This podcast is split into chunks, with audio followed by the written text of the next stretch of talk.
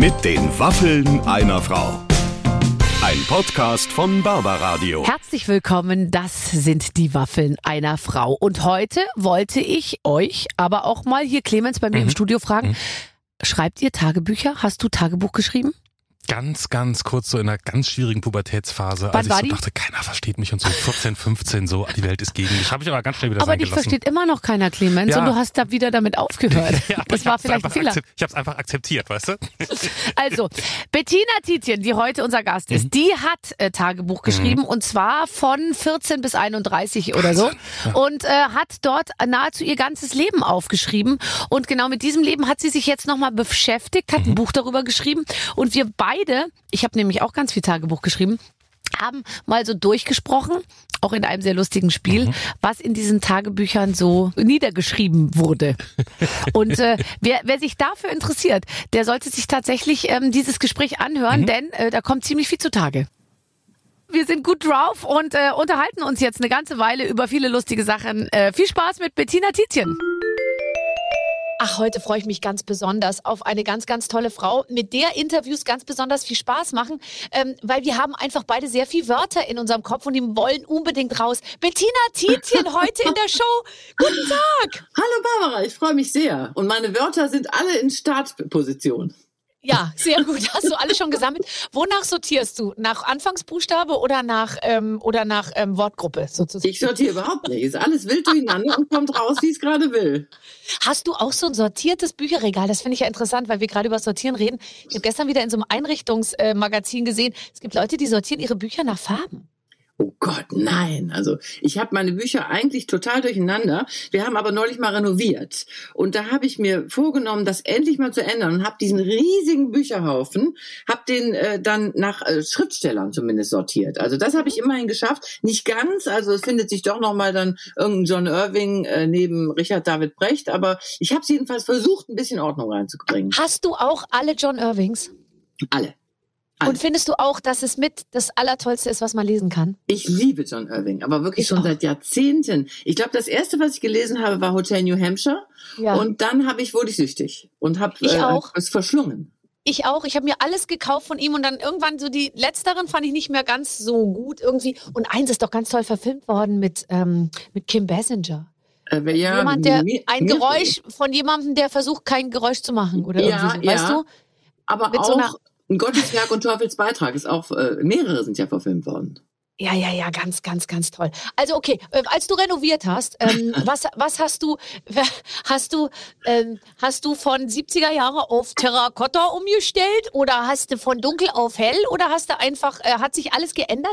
Hast du gesagt, jetzt gebe ich nochmal richtig Gas? Nee, wir sind ja nicht so Umräumer. Also mein Mann und ich sind ja eher so extrem beständig. Ich muss ihn, äh, wir haben jetzt unsere Küche, lass mich mal überlegen, seit äh, fast 30 Jahren haben wir unsere Küche. Und ich versuche ihn immer alle paar Jahre zu überreden, die zu ändern, zu, eine neue Küche anzubauen. Er sagt immer, wieso, die ist doch noch gut. Er meint die ist doch noch total aktuell. Dann guck doch mal Kataloge an, die ist total aktuell. Nein, wir Ich haben weiß. nur unseren Boden geändert. Wir hatten also so ein Buchen, äh, Buchenparkett und das sah so schlimm aus, äh, dass wir, du konntest kaum noch das Holz erkennen, so zerschrammt war das. Und das haben wir jetzt durch Eichenparkett ähm, ersetzen lassen und haben alles streichen lassen. Das war auch. Und das ähm, aber schön, weil das heißt, dass man muss einmal alles ausräumen. das war doch so schrecklich. Wir mussten alles ausräumen. Das war eine solche Arbeit. Das kannst du dir Vor allem, nicht du musstest ja vorstellen. von einem Zimmer ins andere schieben und dann Genau. wird da alles rausgerissen, dann ist alles dreckig, alles Genau. ist voller Staub. Das ist Genau. brutal. Bei uns haben sie jetzt gesagt, der Boden muss geschliffen werden, weil er sehr schlecht gepflegt ist. Also das geht mir auch so ein bisschen gegen den Strich als Hausfrau, dass man mir, aber es stimmt, ich habe noch nie in meinem Leben so ein Parkettpflegemittel aufgetragen. Und der Boden ist eigentlich sehr schönes äh, Parkett, aber jetzt ist es so ein bisschen grau mit so Wasserflecken und Chipsflecken, so auch so ja, ja, das, Fettflecken. das war bei uns auch so, genau so. Aber und die haben gesagt, Parkett- es ist auch nichts, ist nicht zu retten. Das muss man schleifen und dann neu ölen. Also es geht nicht, das zu reinigen. Nee, das haben wir, das Schleifen haben wir auch schon mal machen lassen. Wir machen das immer, wenn wir im Urlaub sind. Also wir räumen vor dem Urlaub alles aus und dann Mhm. äh, machen die das und das ganze Gestaube und äh, das ganze Chaos kriegen wir dann nicht mit. Und wenn wir wiederkommen, ist alles fertig. Aber wir müssen eben alles wieder einräumen. Und ich habe, glaube ich, vier Wochen lang gebraucht, bis ich alles wiedergefunden habe. Weil mein Mann so gut die Sachen teilweise verstaut hat beim Ausräumen, dass, weil er hat den Großteil davon übernommen, Ja, ja. habe ich es nicht mehr, habe ich Sachen nicht mehr wiedergefunden. Ich glaube, jetzt Aber- haben wir die letzten Küchengegenstände haben wir dann in irgendwelchen Schubladen, in irgendwelchen Ecken gefunden, wo er sie verstaut hatte. Ist es nicht eine gute Gelegenheit, um, ähm, um auch aus, bist du ein guter Ausmister? Also wenn man dann wirklich alles wegräumt, dann schmeißt man auch eine ganze Menge weg. Ich bin ganz schlechter Ausmister, ganz, ganz schlecht. Also ich will alles immer, dann finde ich was und denke dann, nee, das gucke ich mir das an, habe ich zehn Jahre nicht gesehen, dann denke ich aber, nee, das brauche ich vielleicht irgendwann nochmal. Also ich kann ganz schlecht was wegschmeißen. Das meiste landet ja im Keller bei uns. Ja, und wie, und aber jetzt mal ganz ehrlich, wenn irgendein, wenn der Keller heute, während wir jetzt gerade sprechen, brennt ja vielleicht mit etwas Glück dein Keller ab. Es wäre nichts drin. Es wäre nichts drin, was dir fehlen würde. Richtig? Ähm, Außer die. Christbaumkugeln. Doch, doch, doch. Also zum Beispiel der Kinderwagen. Ich habe ganz viele Sachen von meinen Kindern aufbewahrt. Die, die, also die aus nostalgischen Gründen. Aber den Kinderwagen, was hast du denn für einen Kinderwagen? So einen ganz normalen Kinderwagen? Oder hast du so einen romantischen aus, aus, aus so einem Geflecht mit so kleinen Vorhängen vorne? Na, so ein, nein, so schlimm nicht, aber so einen ganz alten. Hast du nicht deinen Kinderwagen aufbewahrt? Nee, das, den, den habe ich so lange gehabt, bis die, bis die Kinder wirklich, nie, defi- bis ich wusste, okay, jetzt sind sie fast in der Schule, jetzt werden sie da nicht mehr drin liegen. Und dann habe ich den in, ich muss doch sagen, in sehr schlechtem Zustand, glaube ich, sogar weggeworfen, weil ich, weil ich ein schlechtes Gewissen hatte, den noch jemandem anzubieten. Also ich habe den aufbewahrt. Das ist so ein ganz nostalgischer natürlich. Meine, meine Tochter ist 25. Ich kann dir vorstellen, wie der aussieht. Ja, die so lag noch in so einem richtig großen, in so einem, Ja. das gibt's ja heute gar nicht mehr, so eine Wanne. Da kann man sich Genau. fast zu zweit als Eltern noch dazulegen. Genau, und dann noch so ein schöner, so ein großer Schirm. Also richtig toll mit so großen Rädern. Den habe ich zum Beispiel aufbewahrt. Oder ganz viel äh, alte Kinderbücher, äh, Kassetten, CDs, Spielzeug, äh, ein Puppenhaus steht da noch. so Ja, kleine das finde ich auch in Ordnung. Das Ja. Finde ich auch gut. Und ich habe, weißt du, was ich echt hart fand?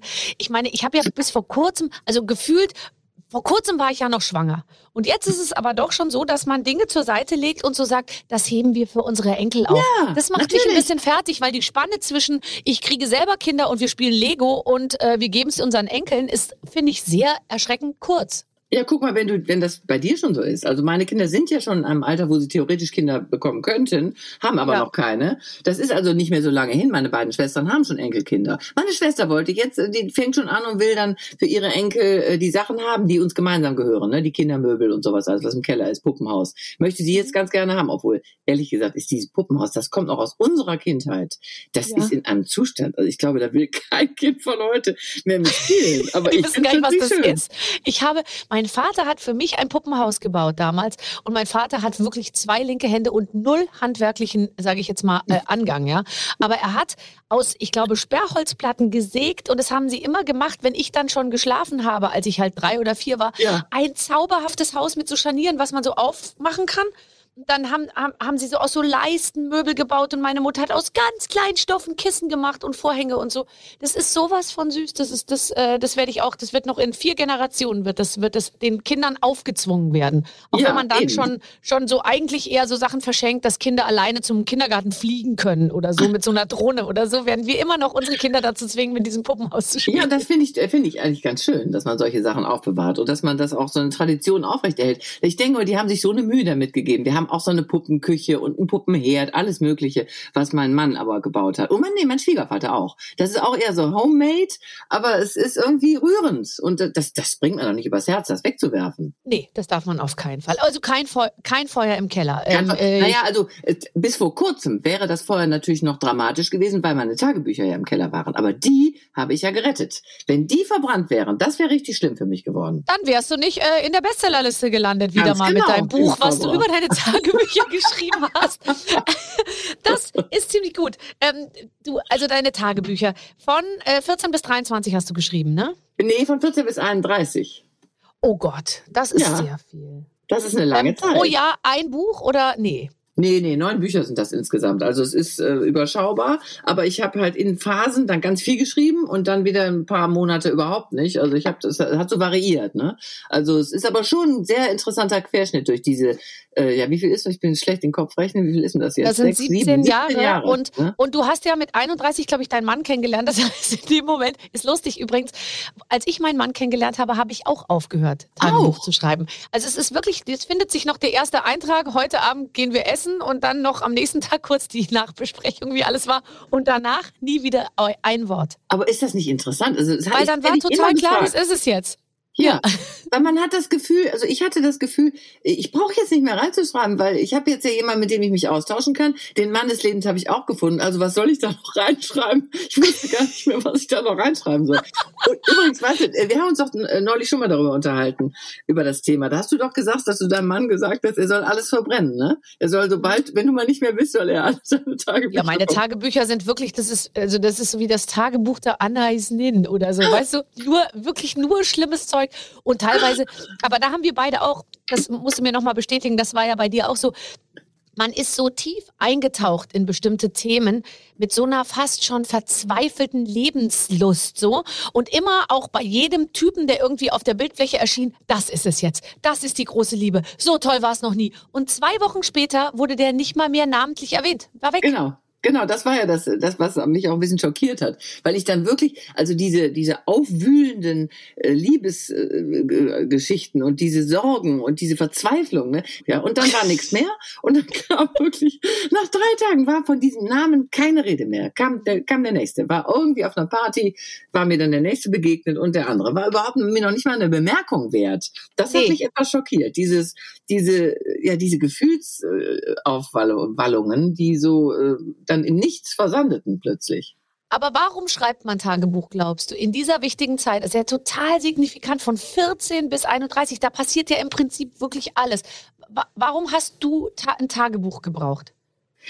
Äh, ich glaube, es war einfach in Momenten, wo ich alleine war. Das kam ja nun vor. Ich war zwar immer, habe immer gern gefeiert, hatte einen großen Freundeskreis, aber es gab ja dann vor allen Dingen abends oder nachts äh, dann so Momente, wo man dann über alles nachgedacht hat und niemand hatte, mit dem man sich austauschen konnte. Und ich glaube auch, dass ich in meinem Tagebuch, jedenfalls interpretiere ich das so, dass ich da solche Gedanken reingeschrieben habe und so ausformuliert, das wäre im normalen Gespräch mit einer Freundin, wäre das gar nicht so weit gekommen. Ich glaube, das, äh, das habe ich gar nicht. Äh, haben die vielleicht nicht getraut oder ich dachte, das mhm. interessiert die nicht oder die können da, haben keine Lust mehr zuzuhören. Also es war wirklich, waren so innerste Gefühle, äh, die, die habe ich dann ganz fein ausformuliert zu Papier gebracht und habe mir das so richtig von der Seele geschrieben. Habe das Gefühl, danach war ich dann erleichtert, das musste da rein und dann konnte ich es wieder zuklappen und wegtun und dann war auch erstmal gut.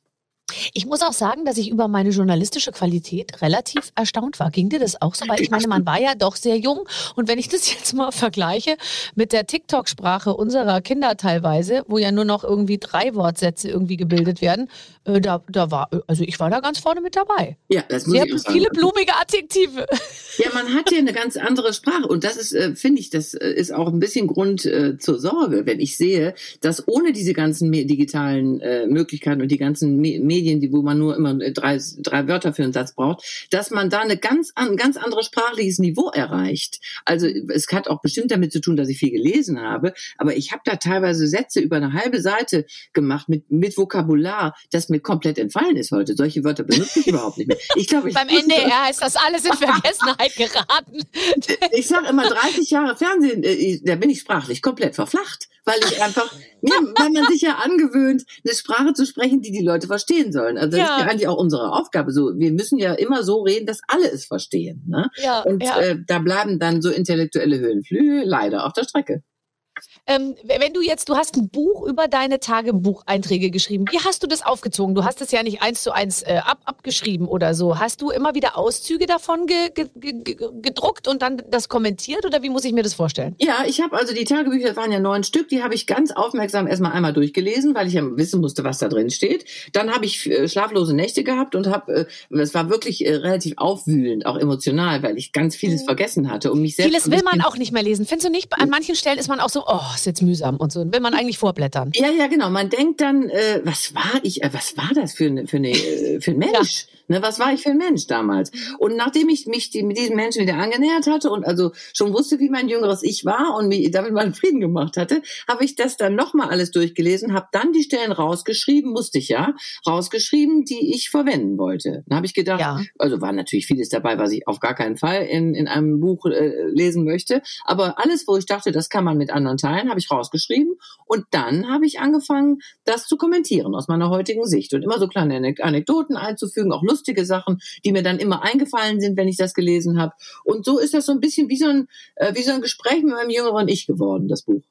Mhm. Ich habe, nachdem wir das Gespräch geführt haben, letztens äh, schon mal, ähm, und du mir erzählt hattest von deinen Tagebüchern, bin ich nach Hause und habe meine ähm, ausgepackt und habe dann wirklich völlig emo um, emotionalisiert da vom Schrank gesessen und habe die dann alle ausgepackt und habe das dann gelesen und so. Und dann habe ich die betreffenden Männer, um die es in diesen Büchern ging, habe ich dann äh, kontaktiert, äh, noch am gleichen Abend mit verschiedenen Foto äh, äh, die ich gemacht habe und Ausschnitte aus dem Tagebuch fotografiert und denen dann geschickt.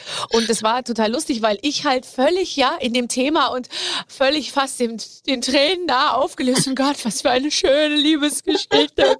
Ich, ich, es war das Schönste und so. Und habe die dann aber irgendwie auf einem völlig falschen Fuß erwischt. Der eine irgendwie war gerade kurz vom Fußballabstieg, der nächste war irgendwie äh, im Zug und hatte schlechte Verbindung und so.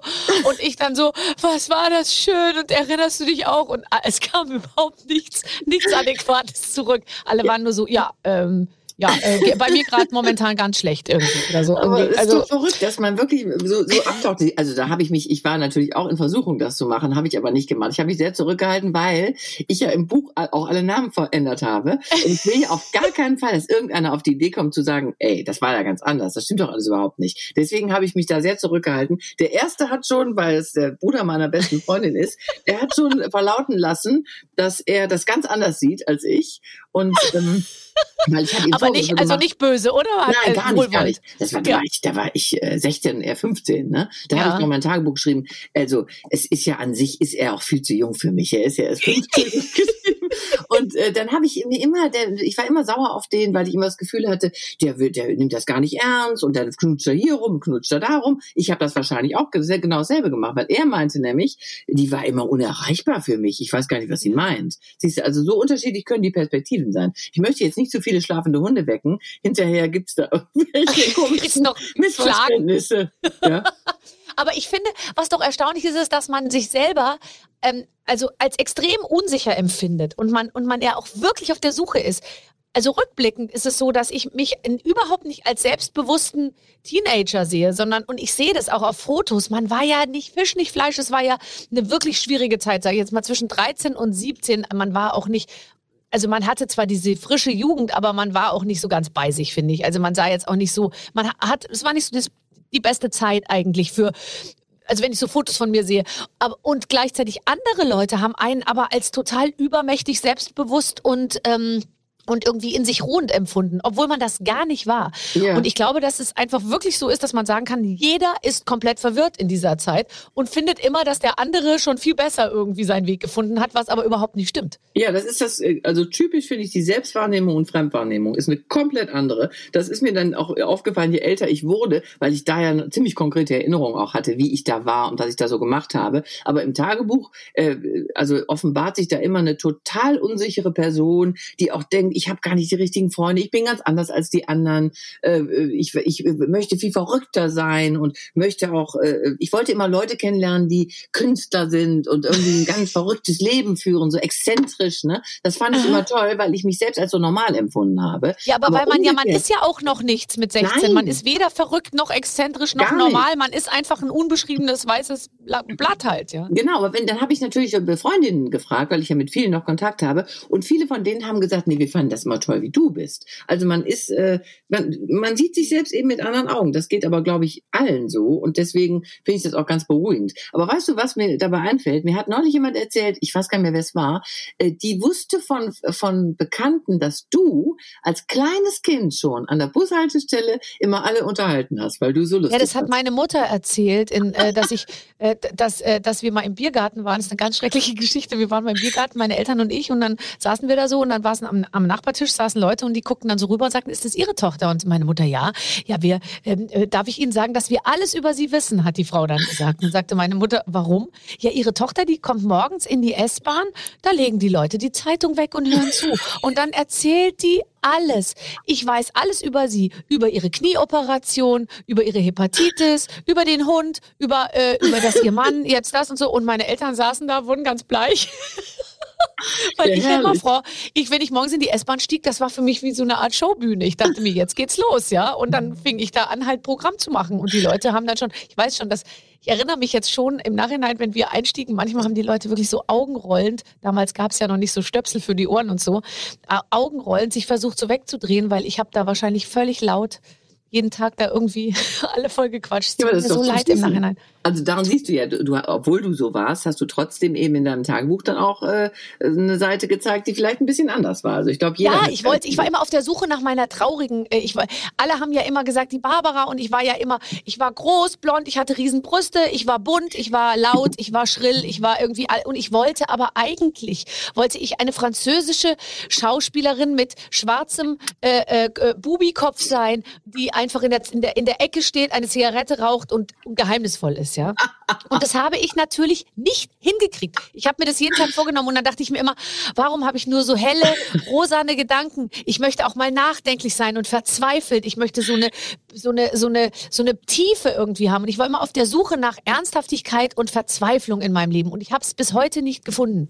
Ja, sei doch froh, sei doch froh. Also ich bin sehr Ja, froh, heute bin ich froh. Ich bin sehr froh, dass ich diese verzweifelten Phasen meiner Jugend äh, hinter mir habe. Also ich bin, das finde ich auch interessant, dass man als junger Mensch so, äh, so sich so wahnsinnig, also Mann, also ich jedenfalls, habe mir als junger Mensch so viel Gedanken über die Zukunft gemacht, über die Zeit, über das Leben, über den Sinn des Lebens und sowas. Und das habe ich heute gar nicht mehr. Heute bin ich viel sorgloser. Und das ist eigentlich absurd, weil wenn man das ganze Leben vor sich hat, sollte man doch eigentlich sorgloser noch sein, weil man ja noch so viel Zeit hat, als wenn Nee, man schon älter ist. Nee, aber es ist, glaube ich, die, die, äh, der Terror of Choice. Also du hast so viele Möglichkeiten, ähm, äh, dich zu entscheiden und die ganze Welt steht dir offen. Das ist ja viel, viel schwieriger, wie wenn du einfach nur noch einen sehr engen Kanal hast, in dem du dich irgendwie äh, aufs helle Licht zubewegst, sag ich jetzt mal. Ja, da hat man Also so- wahrscheinlich, genau, man, man ist Ja. dann eher so, äh, ja, also machen wir das Beste draus, ne, aus dem, was man, was, was man noch hat, ne, weil so schon, genießen wir es, ne, also das hat schon damit zu tun, ne? aber das Aber- mit dem Existenzialismus finde ich auch lustig, weil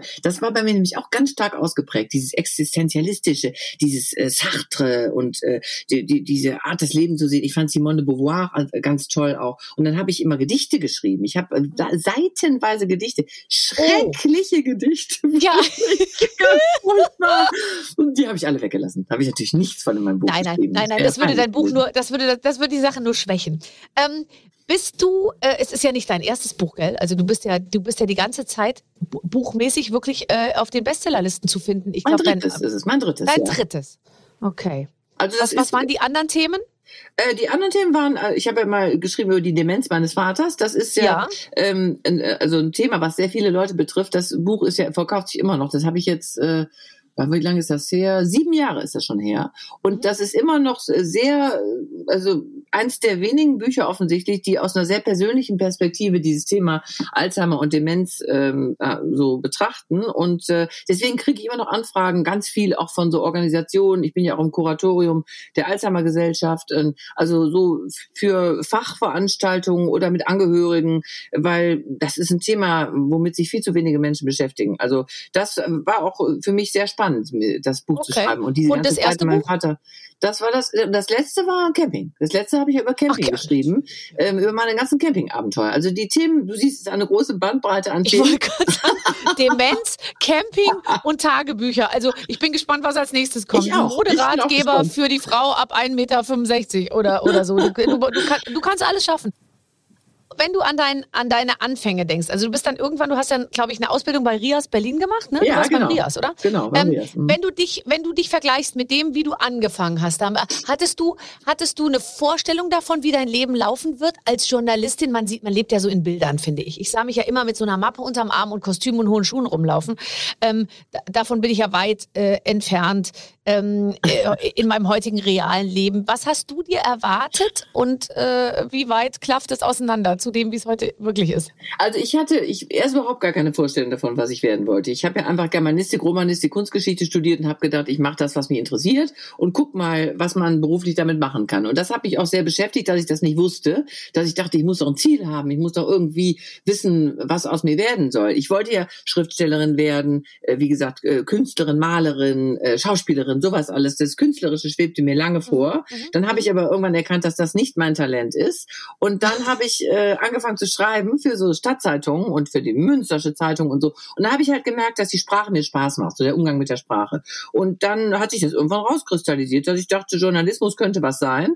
Und habe mich dann beworben, bin, bin ich beim Rias Berlin gelandet. Das war eher so, äh, bin ich so reingeraten. Ne? Also ich wollte jetzt nicht zum Radio, ich wollte auch nicht zum Fernsehen, ich wollte einfach schreiben, mit Menschen reden, schreiben. Also das heißt, du wolltest nicht vor die Kamera. Das Nein, war gar nicht nein. der, der Nein, der war überhaupt entscheidende. nicht mein Ziel. Ich, mein Ziel war einfach, einen interessanten journalistischen Beruf zu haben. Und äh, ich hätte genauso gut, ich hatte ein Angebot, Volontariatsangebot vom Flensburger Tageblatt und von Ja. Rias Berlin. Die beiden Mein Gott, was hätte aus dir werden können, wenn du dich für das Flensburger Tageblatt entschieden hättest? Genau. Und ich hatte, ich war, war kurz davor, das zu unterschreiben, weil ich wollte unbedingt ein Volontariat machen. Und dann kam Berlin. Und dann war halt klar, dass ich nach Berlin gehe. Und dann habe ich erst Radio gemacht. Und dann äh, aus dem Radio heraus ergab sich das mit dem Fernsehen. Und dann, ich fand das ein bisschen lästig mit dem Fernsehen, mit diesem ganzen Geschminke und äh, dieses, dass man immer darauf achten muss, wie man aussieht. Aber daran habe ich mich dann im Laufe der Jahre gewöhnt.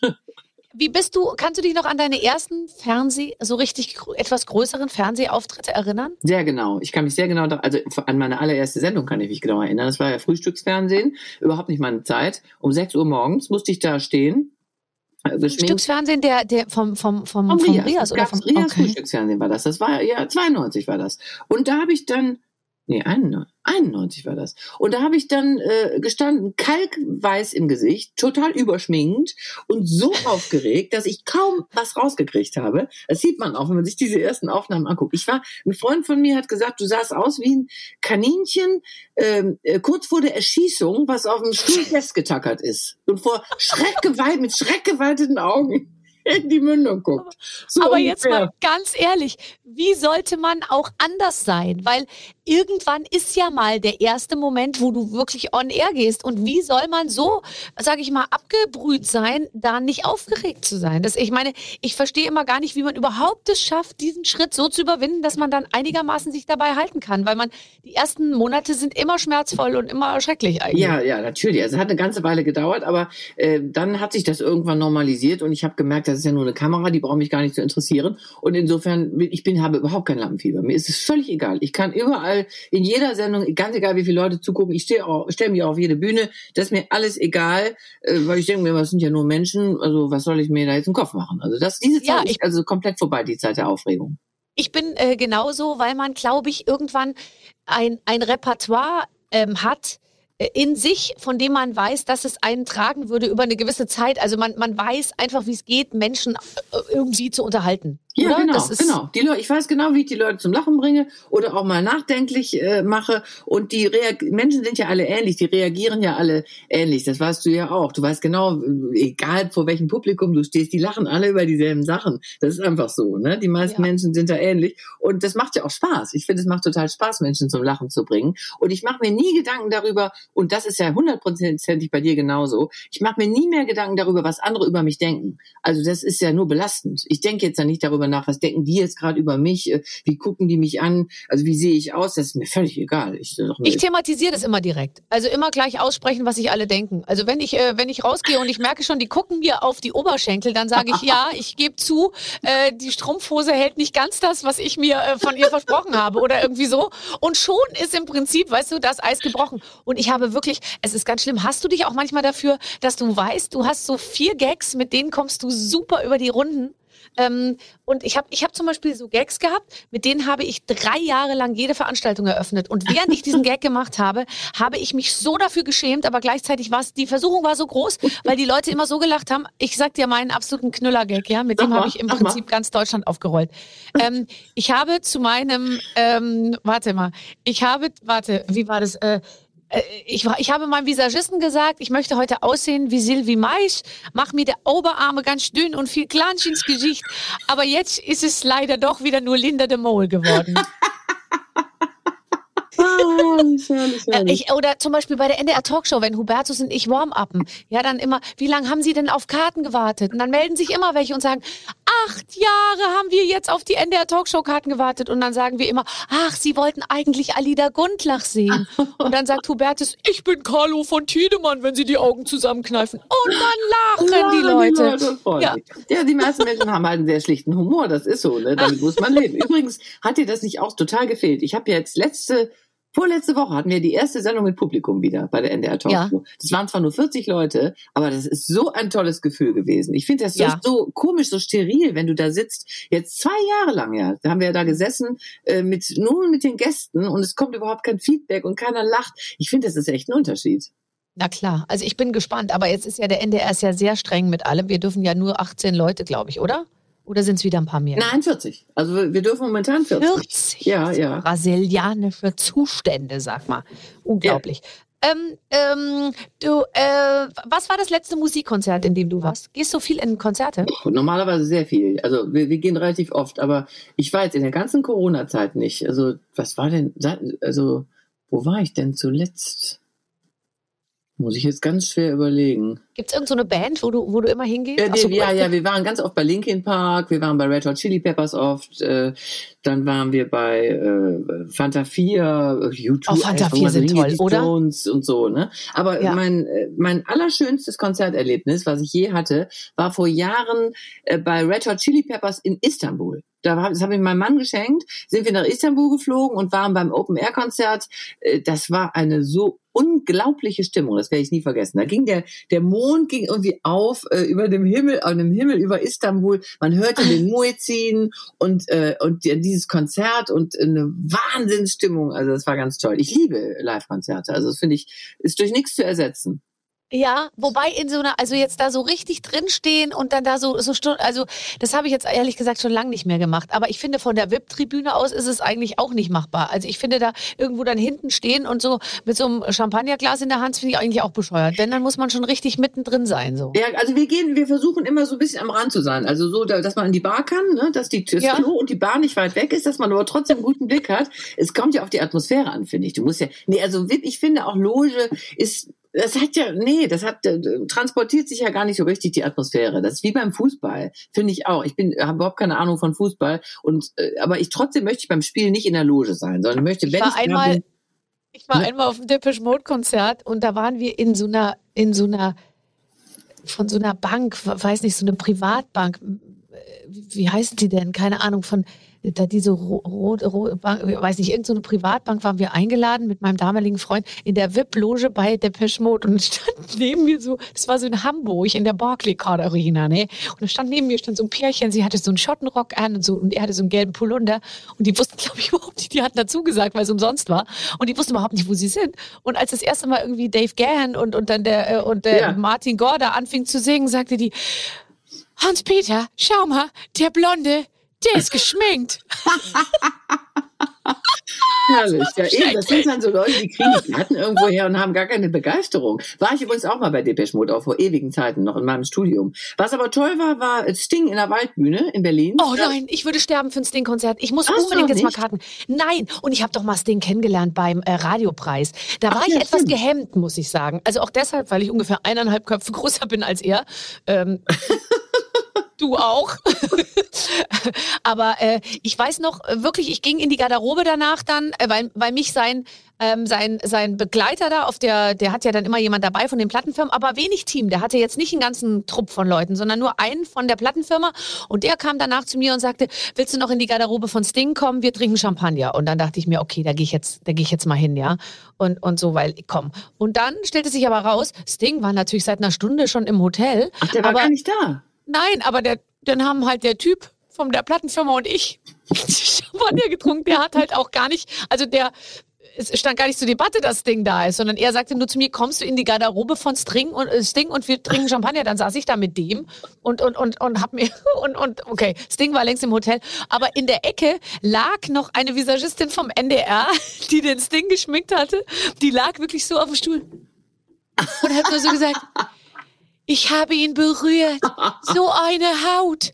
mein Gott, sieht der gut aus, hat die immer gesagt, die ist gar nicht darüber weggekommen. Aber der ist ja wirklich toll. Also das Konzert war großartig. Da war, also in der Waldbühne ist ja sowieso immer eine tolle Stimmung. Und dann Ja. hat er so nett, so charmant auf Deutsch auch immer was gesagt zwischendurch. Und da war ja noch sein Sohn dabei. Seine Enkeltochter war, kam noch auf die Bühne. Also es war ein ganz tolles Konzert. Habe ich in sehr guter Erinnerung. Und dann Ja, war ich ja, noch, fällt mir gerade ein, dann war ich noch bei äh, im Stadtpark bei Johnny Depp, äh, die nennen sich, äh, hast du die mal gesehen? Hollywood Vampires? Johnny Depp?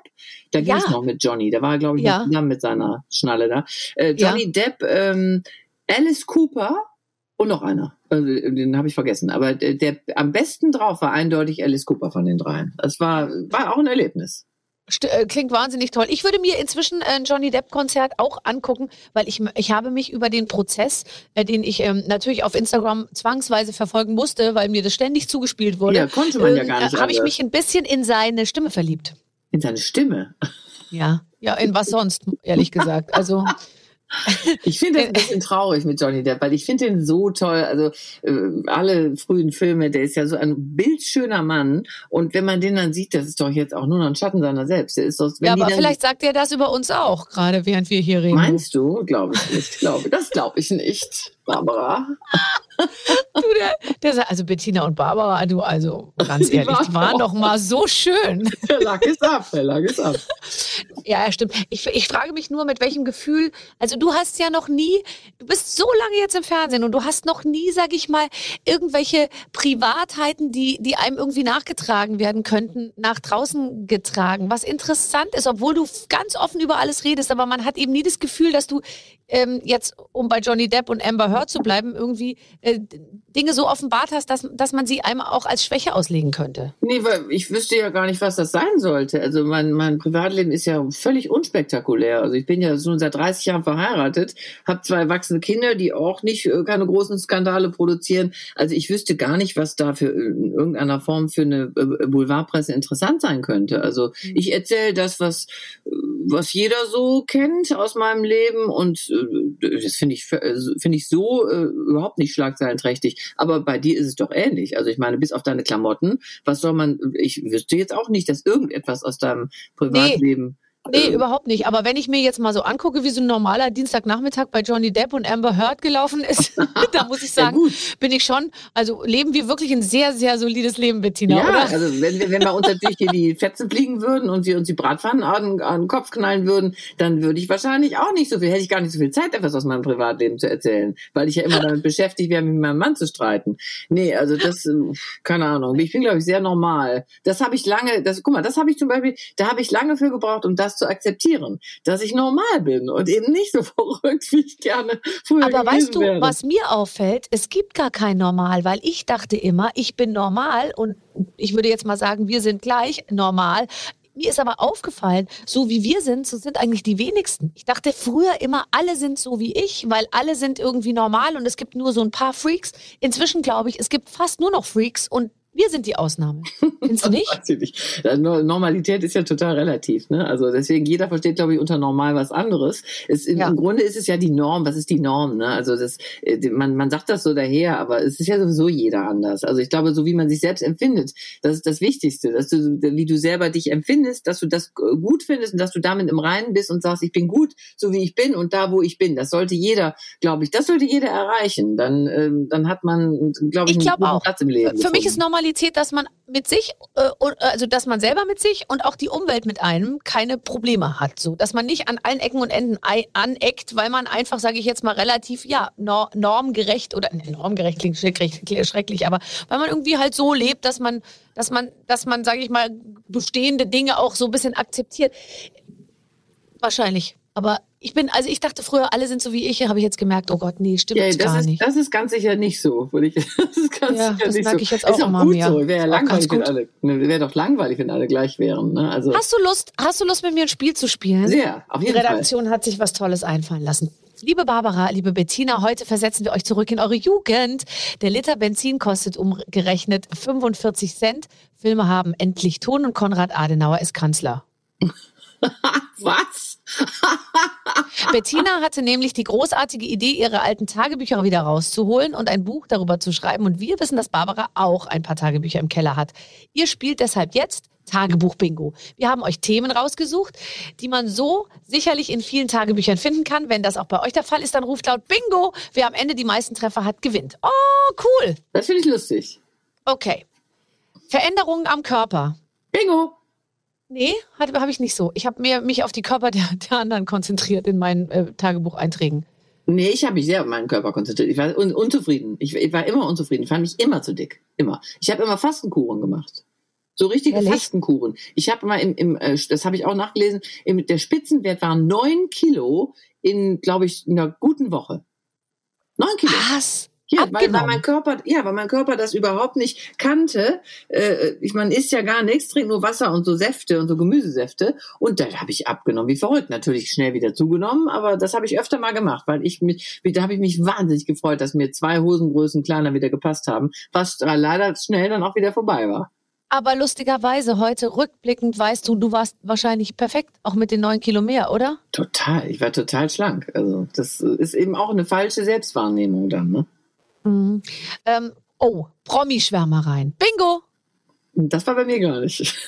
Echt nicht? Nee, Oh, ich, gar hatte, ich hatte eine ganz heiße Affäre mit Michael Douglas in meinem Kopf und habe zu meiner Mutter gesagt, Mama, glaubst du, ich werde ihn jemals kennenlernen? Also ich war total verliebt in Michael Douglas in dem Film auf der Suche nach dem ähm, grünen Diamanten vom Nil oder so, weißt du noch? Äh, The going gets tough. nee, den kenne ich glaube ich gar nicht. Kennst du nicht? Auf mit, Nee. ähm, mit äh, hier mit Kathleen Turner. Äh, ähm, Ach, doch, so doch, doch, uralter 80er Jahre Film. Doch, den kenne ich Gott, doch. war ich ich doch. verliebt in Michael. Douglas. Ja, der war schon toll. Aber, aber nee, ich doch, ich habe doch, hab doch geschwärmt. Äh, unter anderem für Helmut Berger. Doch, Helmut Berger fand ich ganz toll. Aber das ist wahrscheinlich dann nicht mehr äh, deine Zeit gewesen. Helmut Berger Nee. hat ja mal fantastisch ausgesehen. Also er hat Ganz ja Ludwig toll. den Zweiten gespielt. Äh, Äh, die Fantastisch. Verdammten. Doch Ja. den äh, Helmut Berger war, war, das war schon ein Schwarm von mir. Doch stimmt. Ich habe Okay, mich schon verliebt okay. in, in, in Schauspieler. Ich glaube Anthony Perkins fand ich auch mal toll. Ja, man fand eigentlich äh, viele toll und zwar so toll, dass man äh, ja, was habe ich denn da noch gesammelt? James Dean natürlich und dann auch eine Zeit lang ähm, hier McQueen, Steve McQueen. Ja, Fand ich Steve McQueen. Und Alain Delon fand ich auch. Doch, jetzt fallen mir doch ganz Auch viele toll. ein. Ich Ja, hatte der ich hatte doch James eigentlich Dean. doch auch in alle verliebt, gell? Ja, James Dean und Alain Delon hingen sogar bei mir an der Wand.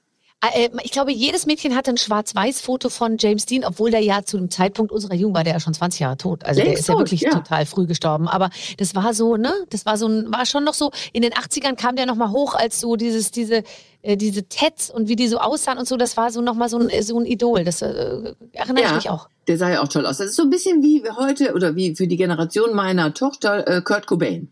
Das gibt doch dieses Ja. äh, Poster von Kurt Cobain mit seiner Gitarre, mit einer Zigarette, äh, wo der so ganz melancholisch guckt. Äh, Das hing Ja. doch fast jedem Mädchenzimmer. Das Ja. war so der James Dean von, von heute. Der konnte sehr melancholisch gucken. Eine Kussliste, mit wem man schon geküsst hat und wie es war. Ja, bingo. Bingo! Ja, natürlich hatte ich das. Also, Und dann, was hast du verteilt? Also ich habe immer so unterschiedliche Symbole für das, was jeweils passiert ist irgendwie. Hatte ich so Symbole. ja, ich hatte Eine nur Rose Sternchen. oder ein Stern oder ein Herz. St- Sternchen. Ich hatte, ich hatte, habe dann immer Anfangsbuchstaben für das, also was ich meinte, äh, verschlüsselt, ne, damit das nicht meine Mutter irgendwie entdeckt, habe ich dann für, äh, ne, also Knutschen, äh, also wie, wie äh, Kussqualität, Aussehen natürlich harmlos, dann, dann auch weitergehende Dinge, habe ich alles, äh, habe ich alles benotet und habe aber auch immer nur die Anfangsbuchstaben von den Typen geschrieben, damit auch keiner weiß, wer gemeint ist. Habe ich aber im Nachhinein viele, äh, bei vielen konnte ich mich dann erinnern, aber bei einigen auch nicht. Wusste ich nicht mehr, wer damit gemeint Konntest du war. nicht mehr rekonstruieren. Nee, konnte ich nicht rekonstruieren. Aber es war sehr wichtig, diese, diese Listen. Ja, ich habe das auch gemacht. Also ähm, äh, mache ich bis heute. Aha, das ist ja interessant. Also Späßlich gemacht. immer mit Äh, deinem Call Mann oder wie die letzte Ja. Nacht war, bewertest du dann. Ja, so. genau, mit meinem Mann morgens. Ich gehe dann immer an die große Tafel und da sage ich, lass uns bitte über die letzte Nacht noch kurz sprechen. Wie würdest du dich selber einschätzen? Und so, und dann macht er eine Einschätzung von mir und ich von ihm. Ja, so ist es. Ja, Ähm, das- ja, gut, das war. Ähm, die, äh, die erste große Trennung. Bingo. Darüber habe ich drei ganze Bingo. Bücher geschrieben. Moment, ich gucke gerade hier gerade. Ist irgendwas hier. Irgendwas nicht in Ordnung? Nee, alles super. Ach so, weil du bewegst dich nicht mehr. Äh, ja, das mag aber an meiner, an meinem Alter liegen. Oder du meinst, ich bin eingefroren in deinem, in deinem Ja, Äh, ja. Guck mal, ich kann, äh, aber das, das kommt gleich wieder zurück. Aber solange du mich hörst, ist alles gut. Ich höre dich. Ähm, Gut, also Bingo, ja, also ich hatte, genau, ich hatte ähm, ganz schlimm, ganz, ganz schlimm Liebeskummer. Ich habe beim der, meiner ersten längeren Beziehung, die ja wirklich auch sehr spät erst war, mit 28, da habe ich ähm, die sechs Monate, die ich mit dem zusammen war, als er mich verlassen hatte, aus meinem Tagebuch rausgerissen.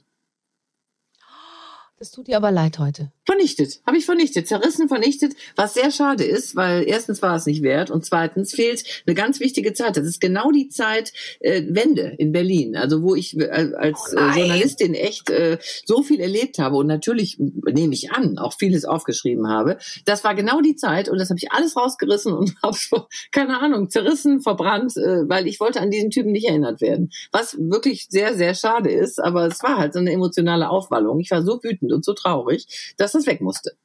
Und hast du, ähm, suchst du dann manchmal Kontakt? Also googelst du den? Hast den, äh, Ja. googelst du den heute und weißt, was der macht? Ja, ja, weiß ich, das weiß ich. Aber er gefällt mir gar nicht mehr. Das Schöne ist, dass äh, alle, die ich als in meinen Tagebüchern als große Liebe empfunden habe, die habe ich alle ausfindig gemacht und bin bei jedem Einzelnen sehr, sehr froh, dass daraus nichts geworden ist.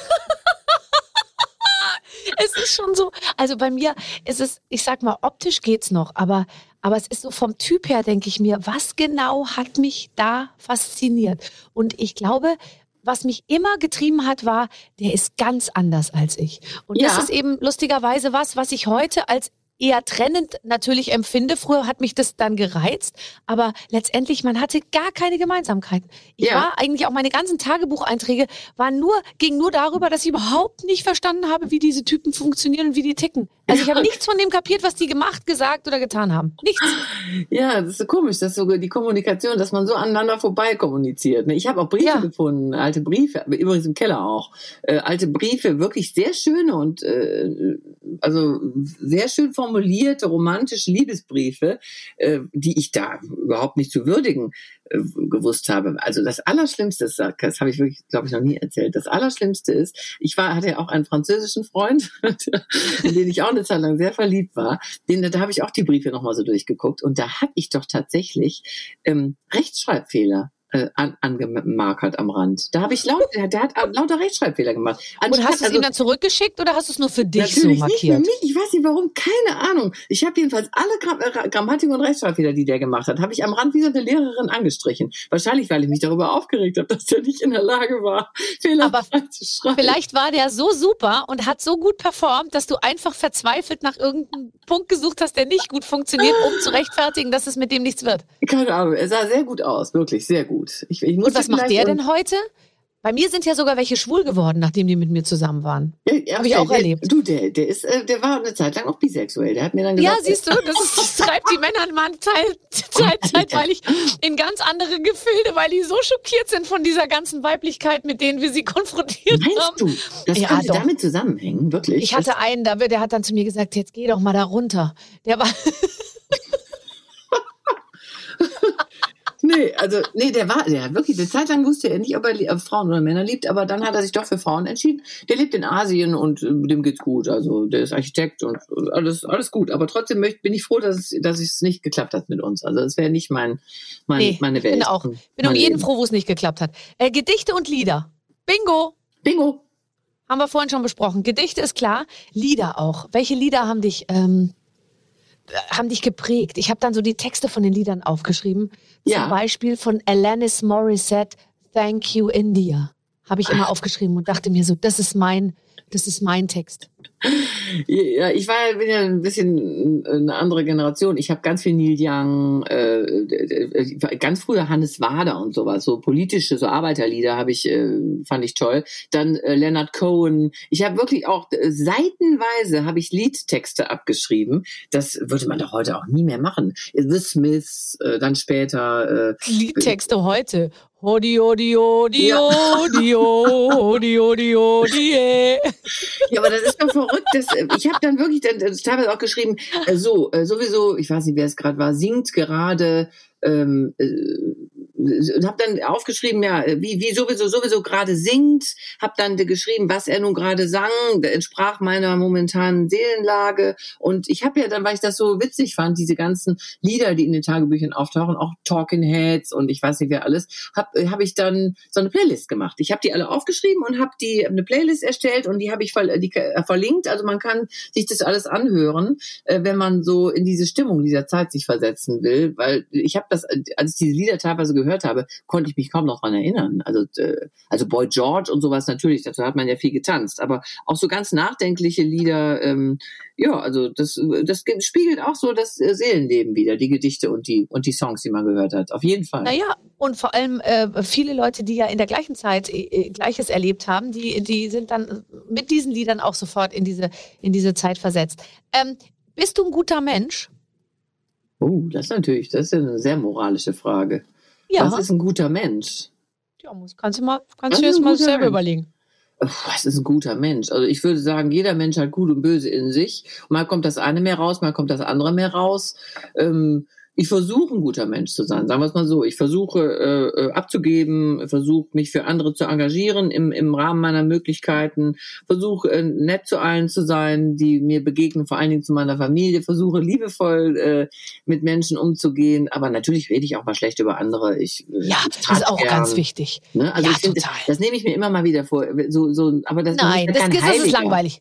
Nee, Nein, nee, ich finde, man, man darf auch lästern. Das muss man. Man auch darf mal. auch lästern. Das muss ja, mal raus. Also zum Beispiel mache ich das manchmal so. Es gibt ja, man wird ja immer gefragt, äh, die Gäste, ob man alle Gäste mag und so. Natürlich, natürlich kann man ja nicht jeden Menschen mögen. Aber ich habe dann manchmal so, wenn ich, wenn ich dann sehe, oh, heute ist der und der bei mir zu Gast oder die und die, oh, kann, kann, mag ich eigentlich gar nicht so deren Lebenseinstellung, was die so von sich geben. Dann äh, lässt ich den ganzen Tag und wenn die Sendung losgeht, dann ist das der netteste Mensch der Welt für mich, weil dann alles raus ist, was an Bösem raus muss das und äh, ich habe es auch schon sehr häufig in dieser Show gesagt, es macht einen eigentlich zum Menschenfreund, weil ich finde, so wie du ja auch dann in deinen Gesprächen, entweder in der Talkshow oder auch auf dem roten Sofa, du lernst die Menschen ja dann kennen und hinterher ist man eigentlich mit jedem irgendwie, wie soll ich sagen, verbunden. Und man hat dann auch irgendwie Verständnis für jeden Lebenslauf, auch wenn man sagt, die redet auch sehr viel Quatsch. Aber irgendwie finde ich, ich bin dann den Menschen so nah, dass ich denen nicht ähm, böse sein kann. Ja, das äh, kann ich sehr gut nachvollziehen. Ich äh, sage auch immer, man muss sich auf jeden Menschen einlassen. Du findest bei jedem Menschen etwas Liebenswertes. Also ja. das, äh, man muss sich nur,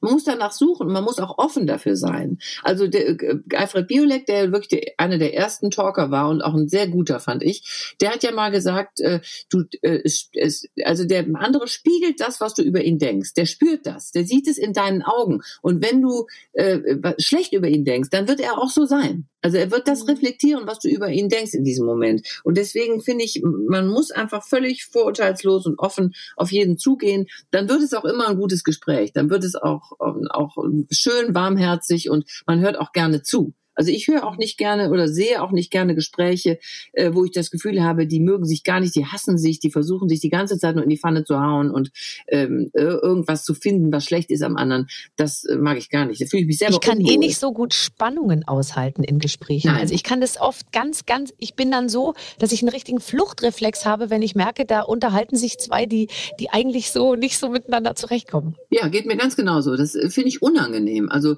ich weiß nicht, warum Menschen sich solche Sendungen Sendungen angucken, wo es nur, wo Leute sich nur zoffen und anschreien, das, da, da komme ich schlecht drauf. Also das hat für mich, macht mich ganz nervös und äh, dann bin ich am Ende selber, ich am Ende selber schlechte Laune, weil ich das gar nicht möchte. Sowas möchte ich gar nicht sehen. Also nee, da bin ich, da bin ich doch Harmonie, sehr harmoniebedürftig. Ich möchte immer eine, ein schönes Gespräch haben und äh, mit einem guten Gefühl da rausgehen. Bist du, ähm, hast du esoterische Tendenzen?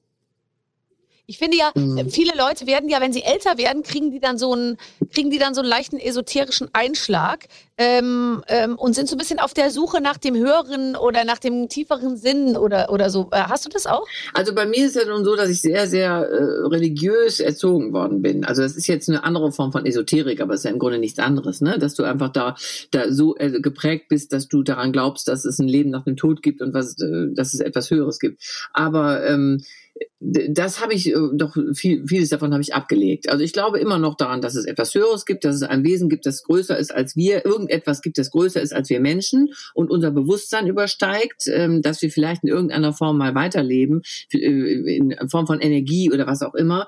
Aber ich glaube jetzt nicht, ich bin jetzt kein esoterischer Typ. Nee, also ich, diese ganzen esoterischen Ratgeber und äh, äh, Achtsamkeit und Om und oh Gott, das geht mir total auf die Nerven. Nee, also das ist nicht meine Welt. mir auch mir auch. Achtsamkeit und ähm, ähm, dieses, also ich, vor allem, ich finde, wenn man, aber da geht es wahrscheinlich los, mit sich und allem im Reinen ist, dann braucht man auch keinen Achtsamkeitsratgeber, weil ich weiß ganz genau, wann der Moment ist, wo ich mal früher ins Bett gehen muss als sonst oder wo ich mal abends, ich habe gestern Abend einfach noch völlig erschlagen was gemacht, was ich schon ewig nicht mehr gemacht habe. Ich bin, nachdem die Kinder ihr fliegendes Klassenzimmer zu Ende geguckt haben, einfach so vorm Fernseher liegen geblieben und habe so ganz unsinnig so vor mich hingeschaltet und dann habe ich so einen inneren Drang, die ganze Zeit aufzustehen und komm, du musst jetzt noch in der Küche den Geschirr Geschirrspüler ausräumen oder, oder irgendwie so. Und dann dachte ich mir, nee, ich gucke jetzt diesen Film zu Ende. Und dann habe ich da irgendwie so gelegen und dann dachte ich mir, weil ich das jetzt auch brauche. Ich brauche jetzt einmal eine Viertelstunde, wo ich noch mal hier so blöd rumliege und mir auf RTL 2 angucke, wie sich Daniela Katzenberger die Brüste hat machen lassen und die ganze und und ich glaube, dass sie beim Runternehmen der Pflaster fand, dass sie ein bisschen groß geworden sind. Das ist mein Eindruck, aber das nur nebenbei. Und ähm, und das habe ich mir dann einfach angeguckt und dachte ich mir, das brauche ich jetzt. Das, Mama, das finde ich eine sehr interessante ähm, Definition von Achtsamkeit, die du gerade gegeben hast. Also für mich ist Achtsamkeit, wenn ich mir angucke, wie Daniela Katzenberger ihre Brüste, äh, Brüste vergrößert hat. Nee, aber ich finde auch, man muss einfach das tun, wonach einem gerade ist. Also das vorm Fernseher liegen und einfach da drauf glotzen und sonst gar nichts machen, das kenne ich sehr gut, das finde ich sehr entspannend.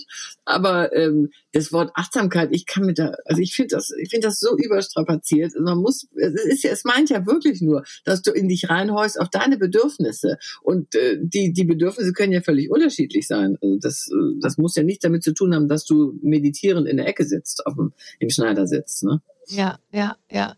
Hast Aber du mal ich, äh, Meditation äh, ausprobiert? Nein, ja, also einmal in so einer großen Runde ähm, und da waren, da saßen wir in so einem da sind wir in so eine Sache reingeraten irgendwie und keine Ahnung, da waren wir vier Leute, wir kamen dahin. Mir hatte man einen Tag der offenen Tür in einem, in so einem Sanatorium versprochen und es war irgendwie gleich da, wo ich war und dann habe ich mir das angeguckt, weil in diesem Sanatorium, da konnte man verschiedene Krankheiten ausheilen und da konnte man auch hingehen, wenn man da kurz davor ist zu sterben sozusagen. Aber ich dachte, das ist ein Tag der offenen Tür. Da ist eine Hüpfburg und da gibt's eine Currywurst und man, man flaniert da so durch. Das war mein Gedanke im Kopf. Und dann kamen wir dahin und dann war das aber aus Versehen eben eine, eine total, wie soll ich sagen, so eine sehr äh, spirituelle Geschichte. Und wir haben erstmal zu Beginn, anstatt einer Currywurst zu essen, gab es nämlich überhaupt nirgendwo, haben wir eine äh, ähm, Gruppenmeditation gemacht. Und wir sind da so rein und wir hatten alle eine total andere Erwartung. Und dann saßen wir da unter all den anderen und dann wurde meditiert und dann habe ich immer meine Augen aufgemacht natürlich und habe gesehen, dass alle anderen, die mit mir da waren, auch die ganze Zeit die Augen aufgemacht haben und geguckt haben, was die anderen machen. Und ähm, ich bin noch nicht bereit für Meditation. Aber nee, vielleicht also komme ich da noch hin. Aber viele schwören drauf. Also ich wahnsinnig. Aber was sollte es ne? besser machen in meinem Leben? Ich hätte eher Angst, dass irgendwas schlechter wird, weil es läuft ja total super. Warum soll ich denn jetzt anfangen zu meditieren? Es kann, es kann nur schlechter werden. Ja, ich wüsste auch nicht, ich, ich keine, keine Ahnung, was man, wie man das auch hinkriegt, weil meine Yoga, ich mache ja Yoga einmal die Woche und meine Yogalehrerin, ähm, wir machen ja immer am Anfang so fünf Minuten sitzen und atmen und so. Und dann heißt ja. es ja immer, man soll die Gedanken äh, äh, vorbeifließen lassen und der Kopf soll leer. Das, das kann ich überhaupt nicht. Ich denke dann darüber nach, oh, du musst das noch machen, du musst das noch machen. Äh, äh, das hast, hast doch die Wäsche noch nicht aus dem Trockner genommen und äh, genau. Aber ich will das auch denken. Ich will, ich, ich kann das, ja, ich, ich kann das Also mich, mich, mich entspannt gar nicht die Vorstellung, dass ich über all die Sachen nicht nachdenke, weil dann, dann habe ich das Gefühl, ähm, ich verliere irgendwie die Kontrolle und ich habe total gern die Kontrolle, aber stresst mich auch nicht, die Kontrolle zu haben. Nee. Ich will einfach wissen, wann der Trockner fertig ist und wenn er funktioniert, übrigens meiner ist meistens kaputt ähm, und so. Und ich finde das eigentlich, ich bin noch nicht an dem Punkt, wo ich die ganze Zeit, ja, auf, äh, äh, ich denke auch immer, wenn ich jetzt ganz tief in mich reinhöre, Gott, was höre ich da dann? Weißt du? Ja, ich weiß auch gar nicht, ob das so erstrebenswert ist. Also was ich ganz interessant finde, ich habe mein äh, mein Vater, der war ja auch ein sehr sehr kopflastiger Mensch, also sehr intelligent und äh, hat sich über viele Dinge immer wahnsinnige Gedanken gemacht und war auch nicht so sehr lebensfroh. Und als der dement war, man sagt ja immer, da verabschiedet sich der Verstand. Als sich sein Verstand komplett verabschiedet hatte, da hatte der diesen Zustand erreicht. Wenn du den gefragt hast, wer hatte so einen etwas äh, abständigen Blick und wenn ich dann gefragt habe, woran denkst du, hat er gesagt, nichts An nichts. Und da habe ich immer gedacht, hm, also den Zustand ist, ist es das, was die Leute mit der Meditation erreichen Ja, wollen. Also ja. den möchte ich eigentlich in der nächsten Zeit noch nicht erreichen. Ich finde es eigentlich ganz schön, wenn man an was denkt und wenn im Kopf was los ist, so, ne? Also das kann man vielleicht dann ganz, ganz irgendwann ganz später mal machen. Aber nee, ich Ja. finde es schön, wenn, wenn an, an Dinge zu denken und sich mit Dingen zu beschäftigen. Also ich habe auch, ich bin nicht der Typ für Meditation. Ich weiß noch, dass Nee. wir in der Schwangerschaftsvorbereitung, das ist ja nun noch eine Weile her, da bin ich immer eingeschlafen. Da wurde auch immer, lag man dann auf dem Rücken und musste irgendwas spüren in sich, die Füße, die Knie, äh, was weiß ich alles. Und ich bin immer eingeschnarcht, hab, äh, eingeschnarcht, eingeschlafen, habe ganz laut geschnarcht.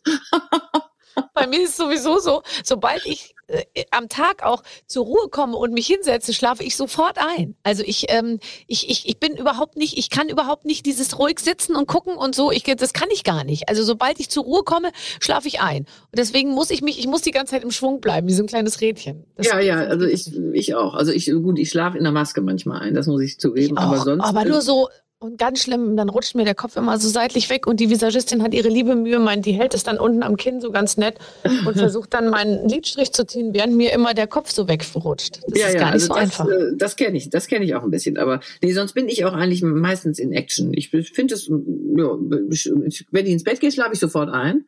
Schlaf auch sehr lange, gerne. Aber tagsüber bin ich immer äh, äh, on air sozusagen. Ja, ich auch. Bettina, was soll ich dir sagen? Es war wunderschön mit dir. Ja, das fand ich auch. Das ging rum wie nix du. Das hat richtig Spaß gemacht. Also das, ja, das ist immer so. Aber wenn wir zwei reden, eins meiner absoluten liebsten Interviews, die ich je gemacht habe, war mit dir auch fürs Radio. Da hast du mich interviewt. Das weiß ich noch. Das war so lustig und so schnell und so zack, zack, zack.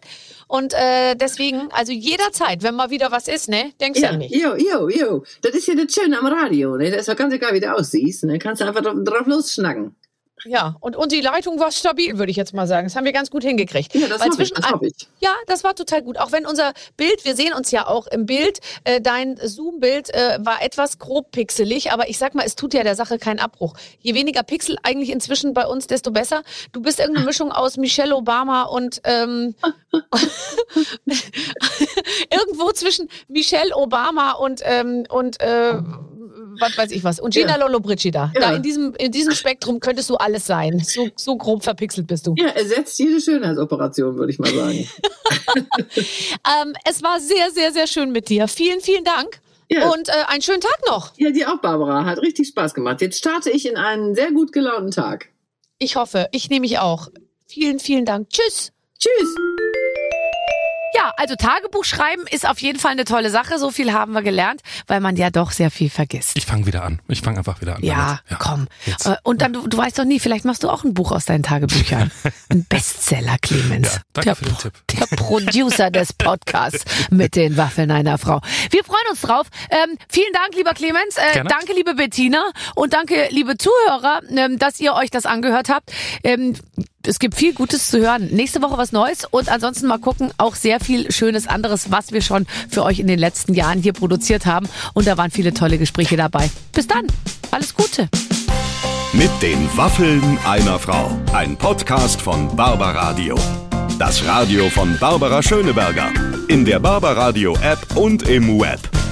barbaradio.de